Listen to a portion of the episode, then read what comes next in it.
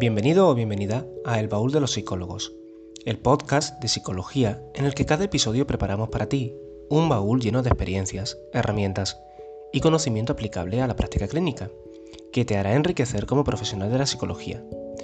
Este espacio forma parte de terapiascontextuales.com, una plataforma de formación online especializada en formar a psicólogos y psicólogas en psicoterapia con evidencia empírica, con cursos prácticos, totalmente online y 100% flexibles. Si quieres más información al respecto o si tienes alguna sugerencia de contenido para el baúl de los psicólogos, escríbenos a info.terapiascontextuales.com. A continuación, te dejamos con el episodio de hoy. Disfrútalo.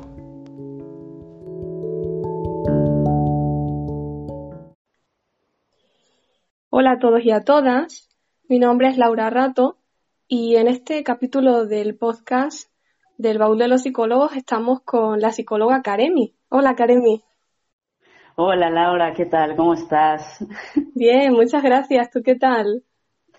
Pues como te comentaba, súper contenta de ya poder empezar a ver la luz y bueno, antes que nada, súper súper contenta también y agradecida y honrada por poder estar aquí contigo y bueno, también agradecida con todos los del equipo de terapias contextuales. Eh, y por todo el gran trabajo que estáis haciendo, de todos los recursos que ponéis a, mano para todos. De verdad, eh, os agradezco mucho. Nada, muchas gracias a ti por aceptar en estos tiempos tan complejos que estamos viviendo, aunque como estábamos comentando, la cosa parece que va un poquito más esperanzadora. Así que nosotros te queremos dar las gracias a ti por acceder a esta entrevista en la que precisamente lo que queríamos comentar contigo era esta situación y cómo esto también nos está afectando a nivel personal y, cómo podemos darles herramientas a los psicólogos y psicólogas que estamos trabajando para el bienestar de las personas, ¿no? Porque es verdad que estamos viviendo como unas circunstancias muy difíciles y en muchas ocasiones no tenemos mucho control sobre ellas. Incluso, pues algunos de nuestros proyectos personales, profesionales, están como en pausa, en cuarentena, esperando a que todo pase. No sé cómo lo ves tú, Karemi. Pues eh, totalmente de acuerdo. A ver, y esto, eh, esta esa sensación de indefensión eh, tiene mucho que ver con esto que, comentas, ¿no? Que es la, falta, la falta de control y predictibilidad. Y bueno, como te comenté también, el, eh, la Fundación para la Investigación en Trauma lo toca como un eje eh, súper importante en lo que llaman condiciones pretraumáticas, ¿no? Es decir, eh, ahora más que nunca es que debemos descentrarnos en esas circunstancias que sí que tenemos más control y, es que además seguramente nos sorprendemos porque encontramos que, que, sí que tenemos, ¿eh? Muchas. Qué bueno esto último que comentas, ¿no? Porque es verdad que podemos centrarnos en algunas de las cosas de las que sí controlamos. Entonces yo te quería preguntar, ¿tú crees que podemos hacer algo mientras todo esto está sucediendo, estas y otras circunstancias difíciles, para no sentirnos atrapados o atrapadas en un mundo complejo, cambiante, confinado? Esa, esa descripción, esto me encantó, desde luego, ¿no? Porque es que es así, es, buah, no sé si más que nunca, pero sí eh, para, para nosotros es como, puff, realmente súper cambiante en muchos momentos, desde luego que complejo y encima pues confinado ya, ya, ya para qué. Entonces, eh, ahora más que nunca sí que veo relevante esto de la flexibilidad psicológica que tanto hablamos en terapias contextuales, es como desde aquí mm, ponerle ese acento, ¿no? Yo eh, me centro mucho, me, han servido muchísimo esos puntos que nos compartía Benjumea en su última charla, ¿no? Que nos hablaba de que estamos ahora mismo eh, todos en mayor, y bueno, y todas en mayor o menor medida, eh, sujetos a esta privación de reforzadores potentes, de estas fuentes de satisfacción.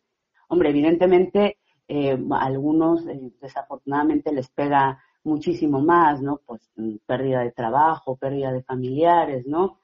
Eh, pero bueno, en, general ya el solo hecho de, que no podamos, eh, pues esto, mm, abrazar a nuestros familiares, salir al parque, al cine, al teatro, en fin, todo esto, pues evidentemente tiene un, un impacto, ¿no? Él, lo llamaba los, los efectos psicológicos del confinamiento.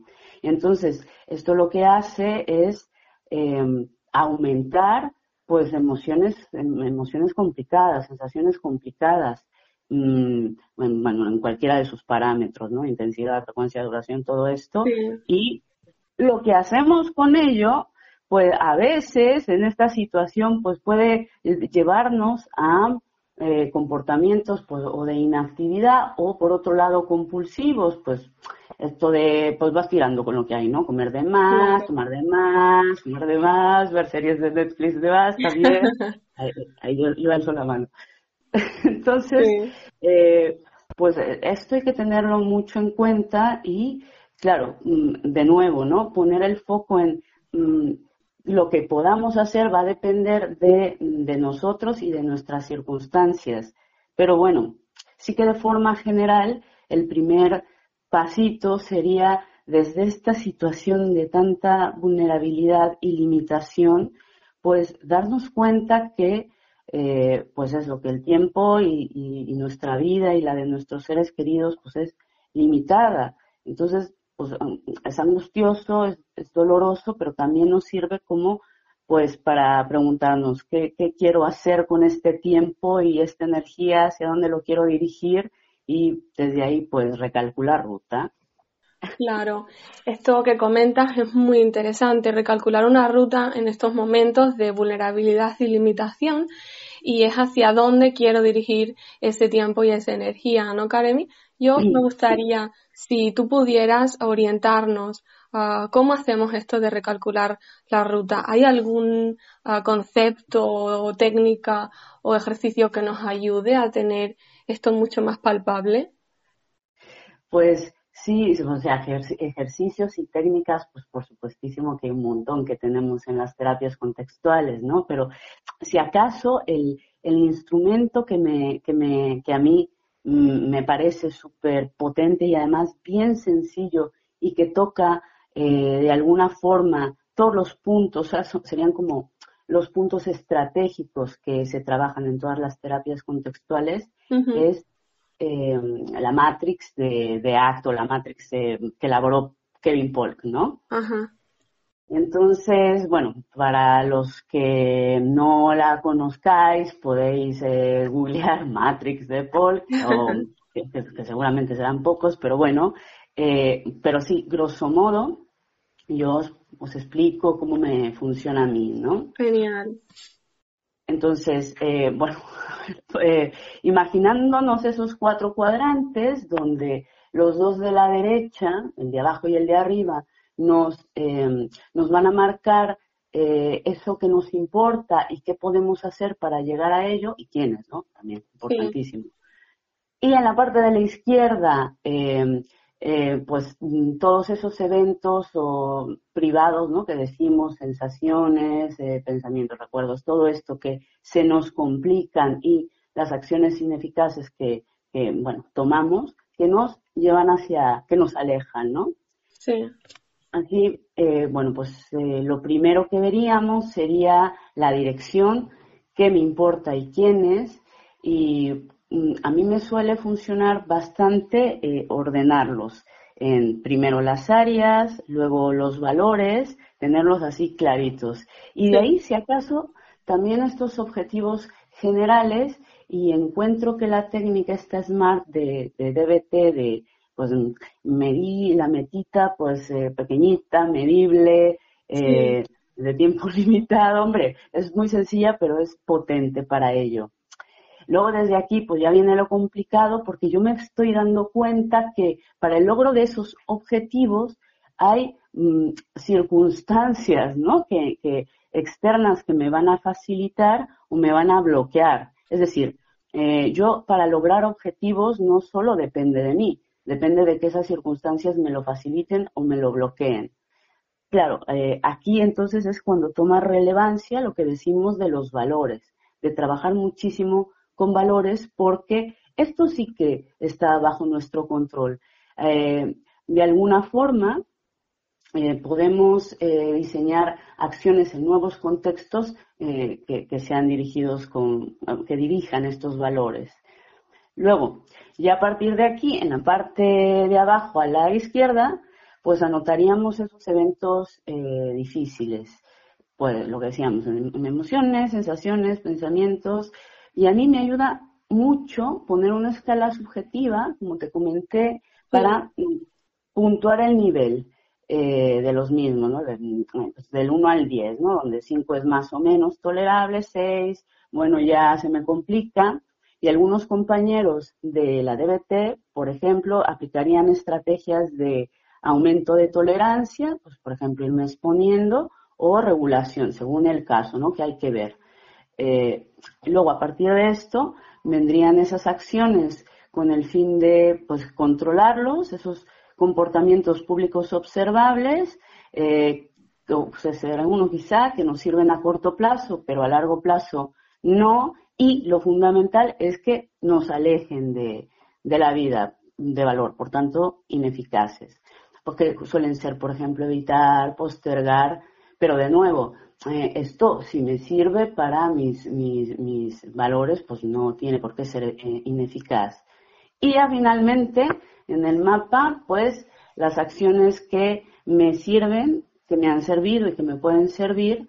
Y aquí, por ejemplo, la activación conductual es muy potente para ayudarnos a discriminar esas eh, barreras internas, externas, recursos también, externos, internos, nuevos también. Entonces, desde aquí me parece que ya tenemos un super mapón que nos puede ir dirigiendo. Wow, es estupendo toda la, la estrategia que nos has brindado y su explicación, la combinación entonces de, de la Matrix para todo aquello de los valores tan importantes con la técnica de SMART, de DDT y la activación conductual también. Em, me parece un buen, unos buenos recursos para utilizar en estos momentos. Y si bien es cierto que a veces es difícil trabajar con los valores y tenemos efectivamente muchas barreras ah, para, o las personas nos dicen, sí, esto es importante para mí, pero no soy capaz yo creo que un punto importante es que podamos tener claro que se trata de ir acercándonos a eso, no alejarnos demasiado, ya que eso es muy importante para nosotros, todos esta, eh, todo, todo esto de los valores y aquellas acciones que dan sentido y significado a nuestras vidas. Totalmente, totalmente. Y es más, aquí, por ejemplo, que Mm, que a veces, bueno, pues lo podemos tener clarito y quizá mm, es difícil por las circunstancias eh, tomar la dirección que queremos. Em, a mí me parece muy importante el, eh, esto de entrenarnos que varios, en varios momentos del día, agradables, desagradables, en, en la toma de, de conciencia o bueno, más bien en la, en la atención, ¿no? Hacia eso que está pasando, cómo estamos reaccionando.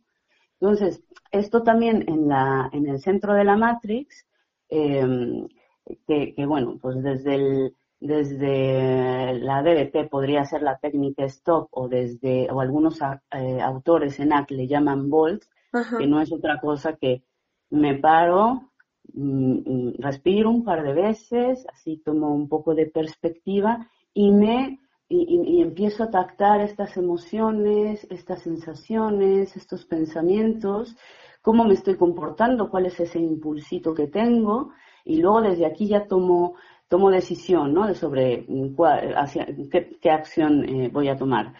Pero claro, e, este solo momento de darte cuenta, de ponerte en contacto, eh, ya eh, es, o sea, veo dos, dos Mm, potencialidades, ¿no? La primera es que estás ejercitando esa atención plena en, ti misma o en ti mismo y la segunda es que mm, lo que hacemos ya con el solo darnos cuenta y captarlo es aumentar un poquito, eh, o sea, nos estamos exponiendo, por tanto aumentamos eh, habituación y eso es lo que al final queremos. Además, si luego pues podemos reflexionar sobre, hoy tomé esta decisión y esta otra, cuáles fueron los efectos, pues de nuevo, estamos aumentando discriminación, siempre siendo consecuentes, por, por supuesto, pero al mismo tiempo compasivos, porque sí que en muchos momentos nos desbordan y no actuamos como quisiéramos y nos, nos sentimos súper culpables y pues no se trata de eso, ¿no? Se trata de tomar perspectiva de que soy yo, mis circunstancias y pues esto, compasión y, y compromiso. Claro. Yo creo que esta última parte que has mencionado, ser compasivos, viene al rescate de esos momentos en los que efectivamente no estamos tomando algunas acciones valiosas por diferentes circunstancias, como tú decías, y ser compasivos también nos ayudará a tener en cuenta que en un momento dado podemos estar de esta manera y que en otros momentos podremos acercarnos más a aquello que es importante para nosotros. Totalmente. Y además, de esta forma también podemos serlo con, con los demás. Sí, sí, sí. Y, y, nos eh, ponemos en una situación de control, si se quiere, más realista. Es, caramba, a ver, que, que hay momentos que me sobrepasan y no están bajo mi control, que yo no pueda, eh, bueno, pues tengo que mirar qué es lo que está pasando y ya tomaré acción, pero mm, mm, pues eso, ¿no? Con compasión, sin, sin esa culpa dañina. Claro, sí, sí, eso me parece que es un buen concepto para utilizar en estos momentos. Eh, Karemi, yo quería preguntarte algo más. Em, sé que quizás ah, entre líneas hayas mencionado todo esto, pero ¿cómo podemos hacer en estos momentos y en otros difíciles, porque ya vemos que el mundo es complejo y cambiante, ¿Cómo podemos hacer para darle algo de sentido y significado a nuestras vidas? Pues, mm, sea, esta, eh, ojalá fuese la respuesta, la para todos y todas, pero mm, no, no, no tengo la respuesta. Sin embargo, eh, sí que el, el, primer punto es esto, ¿no? El, el poder contactar con, con, esos valores y mm, pero de una forma más profunda, porque a veces nos quedamos bastante en la superficie. Y hacer esto implica en muchísimos momentos, eh, pues, hacerlo mediante el dolor y el malestar. Eh, mm, yo, pues, esto, como te comentaba, me he hecho mucho en falta darle un abracito a mi hermano o, o, más que nunca esos paseos en el, en el parque, eh, el, teatro, la, bueno, bueno, tantas cosas. Y, y, así es como yo me estoy dando cuenta que, quién es y qué me importa. Y, y, conforme yo me doy cuenta de esto, entonces ya eh, puedo ir eh, clarificando esos valores y, poniendo acciones, diseñando acciones comprometidas, pero en, en, un nuevo contexto. Lo que decías al principio de, bueno, y ahora con esta situación podemos hacer algo, sí que podemos. Mm, por ejemplo, em, pues ahí me ves hace dos semanas eh, mandando comprar eh, comida sushi, que no estaba como me gustaba, ¿eh? pero bueno, y probando una aplicación que en mi vida, o sea, para nada, para celebrar el cumple con el hermano y, jugando cosas así que, o sea, esto no, no es lo mismo, ¿no? Pero bueno, es una forma nueva de relacionarme, de seguir eh, eh, aumentando esa dirección. Y bueno, en, ese buscar encontramos un montón de, de cosas nuevas también y, y, valiosas, ¿no? quiero decir, sí. aquí se pone en marcha también la creatividad, ¿no? Total. O sea, yo creo que tu respuesta es muy, muy clarificadora. Nos enseñas también a nosotros porque a veces mm, la persona te va a decir algo así como mi vida ahora no tiene sentido y qué hago, ¿no? Y entonces muy bien nos dices, bueno, pues no hay una respuesta general para todos, pero si bien es cierto que en momentos como el presente y otros pasados y futuros que puedan venir, que desde el dolor o el sufrimiento, el malestar, estamos contactando con valores que sí que son importantes y a partir de ahí podemos incluso hacer cosas muy creativas que de otra, que de otra manera no hubiésemos podido hacer. Totalmente, totalmente. Por ahí hay una frase, no me acuerdo bien, que es como, eh, bueno, suena como a frase de cuelo, ¿no? Pero, pero bueno, que desde la adversidad se despiertan, eh, pues esos recursos, eh, habilidades, valores, vamos, que, en, tu vida te habrías dado cuenta si no, ¿eh? Sí, sí, sí. Quería hacerte una última pregunta, Academy. Em, ya con, teniendo en cuenta todas las dificultades que nos podemos encontrar los psicólogos y las psicólogas a la hora de trabajar con estas direcciones valiosas, Em, para ti, ¿cuál sería la, la mayor de las dificultades para trabajar con esto en estos momentos complejos? Pues es, eso mismo, no, no, como psicólogos no, no darle el suficiente tiempo a esta clarificación y em, también, como decíamos, mm, como va a pasar por contactar con, con, malestar en muchísimos momentos y ahora mismo pues vendrán consultantes que han pasado por pérdidas potentes de, bueno, ya lo estamos viendo, yo ya lo estoy viendo, de, familiares, de, trabajo eh, o, sujetos a muchísimo estrés, pues evidentemente el, em, hay que propiciar ese ambiente emocional adecuado, eh, es decir, pues ir, ir em, de alguna forma, si se quiere, regulando ese malestar, porque es un malestar muy alto, no se puede pensar y a veces nos asustamos, ¿no? Como psicólogos, es como mm, mm, nos bloqueamos, ¿no? No, se trata de, de también hacer por propiciar ese ambiente para, para trabajar con ello y desde ahí eh, ver nuevas barreras, pero también nuevos recursos para tomando en cuenta todo esto para diseñar esas acciones de valor. Sí, sí si de alguna forma es dedicar más atención a la clarificación de los valores y que a veces nosotros mismos como personas, antes que como psicólogos, también estamos un poco mm, no pudiendo hacer este trabajo pues por nuestras propias circunstancias ¿no? personales. Sí, sí, sí. Muy bien, casi que te hago ahora de nuevo la última pregunta en relación a esto último que mencionábamos de eh, nosotros como personas antes que como psicólogos. Y, ya sí, es la última. ¿Qué sugerencias les podría hacer o ofrecer a todos los psicoterapeutas, a todas las psicoterapeutas para trabajar con, esto? Eh, el principal, el principal es ir trabajando todo esto con nosotros mismos, con, con nosotras mismas. y, y, eso, ¿no? Darnos cuenta que, eh, pues sí, podemos vernos desbordados o desbordadas y oye, es, está bien poder eh, darte cuenta de eso y pedir ayuda. Eh, que parece que porque eres psicólogo o psicóloga no, no sí, y además quizás mayor responsabilidad, es una ayuda puntual. Y, y por otro lado, eh, pues esto de la supervisión, en la medida de lo posible, en la medida de lo posible, porque bueno, cada uno sus, sus circunstancias también, sus limitaciones pues, de tiempo económicas y la formación continua, que aquí sí tengo que aprovechar para recomendar eh, a terapias contextuales, sí, sí, sí, porque es, es una forma de seguir em, formándote. Eh, eh, de una forma accesible económicamente, también ajustada con a los tiempos de cada uno y lo fundamental, bueno, entre otras cosas, compartimos recursos y hay foros donde, bueno, pues vamos entre, entre los compañeros y los docentes, em, eh, pues eso, compartiendo esas experiencias, así que me parece, eh, que por cierto, enhorabuena, ¿eh? Que, que, tú eres ya docente de, ese curso tan potente y tan necesario, tan necesario para, para los que están empezando, ¿eh? Sí, sí. gracias, Academy.